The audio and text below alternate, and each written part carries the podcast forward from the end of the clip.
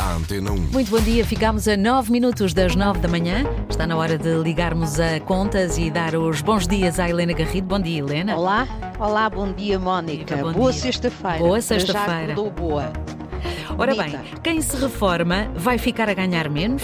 Esta é uma das minhas perguntas. E é preciso poupar para evitar um corte no nível de vida depois da reforma? Bom, Mónica, a resposta direta e curta ah, às duas perguntas é sim e sim.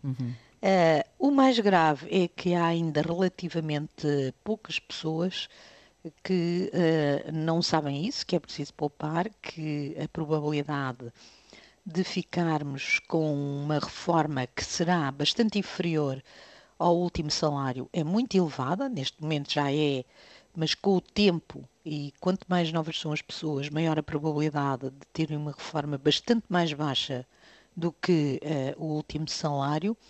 E eh, o, o, o que parece acontecer é que há poucas pessoas que têm consciência disso. Ontem eh, foi revelado um, um estudo, o estudo de poupança para a reforma, um estudo que foi encomendado pela Autoridade de Supervisão de Seguros e Fundos de Pensões e, e que é este estudo coordenado pelo economista Fernando Alexandre da, da Universidade eh, do Minho. E foi debatido ontem eh, na Conferência eh, da Supervisão de, de Seguros. O que é que diz o estudo, que é um estudo baseado em, em inquéritos? que 60% das pessoas dizem que poupam, 27% não poupam, porque dizem que não ganham o suficiente para o fazer, e, e- e o que é uma percentagem elevada, mas nós sabemos que os salários são bastante baixos em Portugal, é um combate que se tem de fazer. As restantes ah, consideram que não precisam de poupar, ah, e que, ou que nesta fase da vida o que querem é aproveitar. E depois pergunta-se porque é que quem poupa, poupa. O principal motivo que é apresentado no inquérito, ou que as pessoas respondem, e que é para fazer eh, face a acontecimentos inesperados, como mudar, ou, mudar de carro, ou arranjar o carro, substituir um eletrodoméstico, na prática, despesas inesperadas mas poupar para a reforma mesmo assim aparece em segundo lugar, mas apenas 22% das pessoas que poupam dizem que estão a poupar para a reforma. E olhando para, para os que poupam para a reforma, verifica-se que apenas 54% o fazem porque antecipam uma quebra nos rendimentos da reforma. E porquê é que os outros que não poupam para a reforma não poupam para a reforma? O que é que disseram no estudo? Uh, primeiro, que preferem outros objetivos, porque há objetivos como poupar para fazer uma viagem, etc.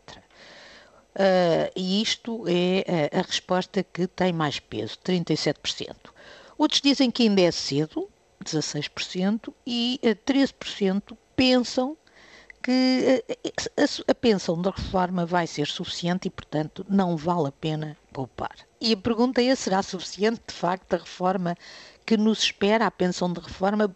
Os sucessivos estudos, Mónica, têm alertado que não é assim e que uh, as pensões uh, vão uh, diminuir e vão ser inferiores cada vez mais quando comparadas com o último salário que nós recebemos antes de irmos para a reforma. Um trabalho da Comissão Europeia do ano passado por exemplo, em relação a Portugal, aponta, faz estas projeções. Já em 2019, com os dados que, que lá existem, a, pensão já representava 74% do último salário. Já era inferior, como todos sabem, em geral, as pessoas reformam-se com uma pensão inferior ao seu último salário.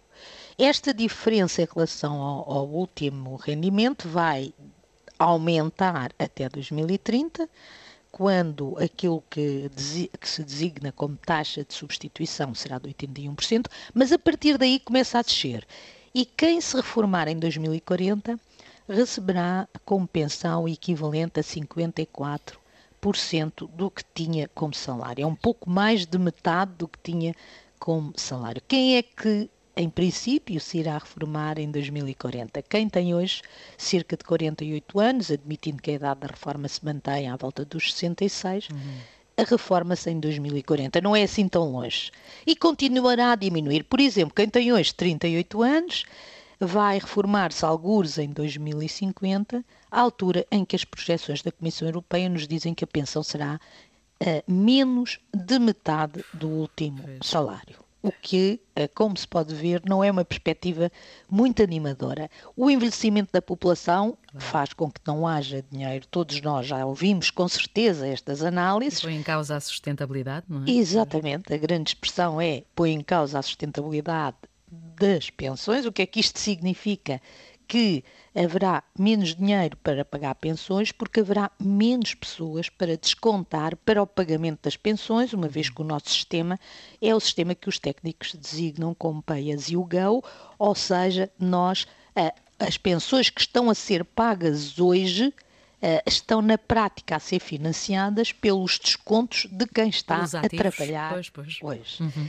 E isso, o número de pessoas na reforma vai aumentar, a população está a envelhecer, haverá relativamente menos pessoas, quando comparada com os pensionistas, a trabalhar e só há duas alternativas. Ou se aumentam os impostos ainda mais das pessoas que estão a trabalhar, ou as pensões têm de diminuir.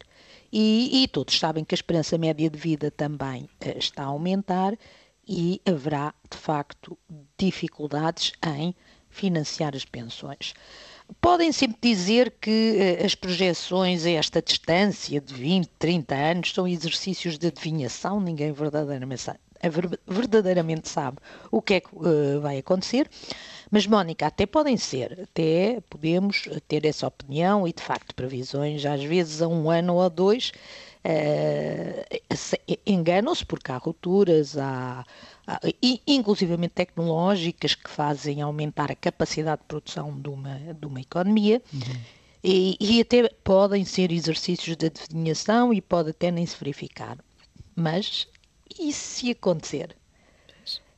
A questão, Mónica, é que todos sabemos que se estivermos preparados para o pior, claro. estamos certamente preparados para o melhor. E é preciso mesmo poupar para a reforma. São sempre bons conselhos da Helena Garrido. Contas do Bom dia. fim de semana. Bom fim de semana, Helena. Antena 1.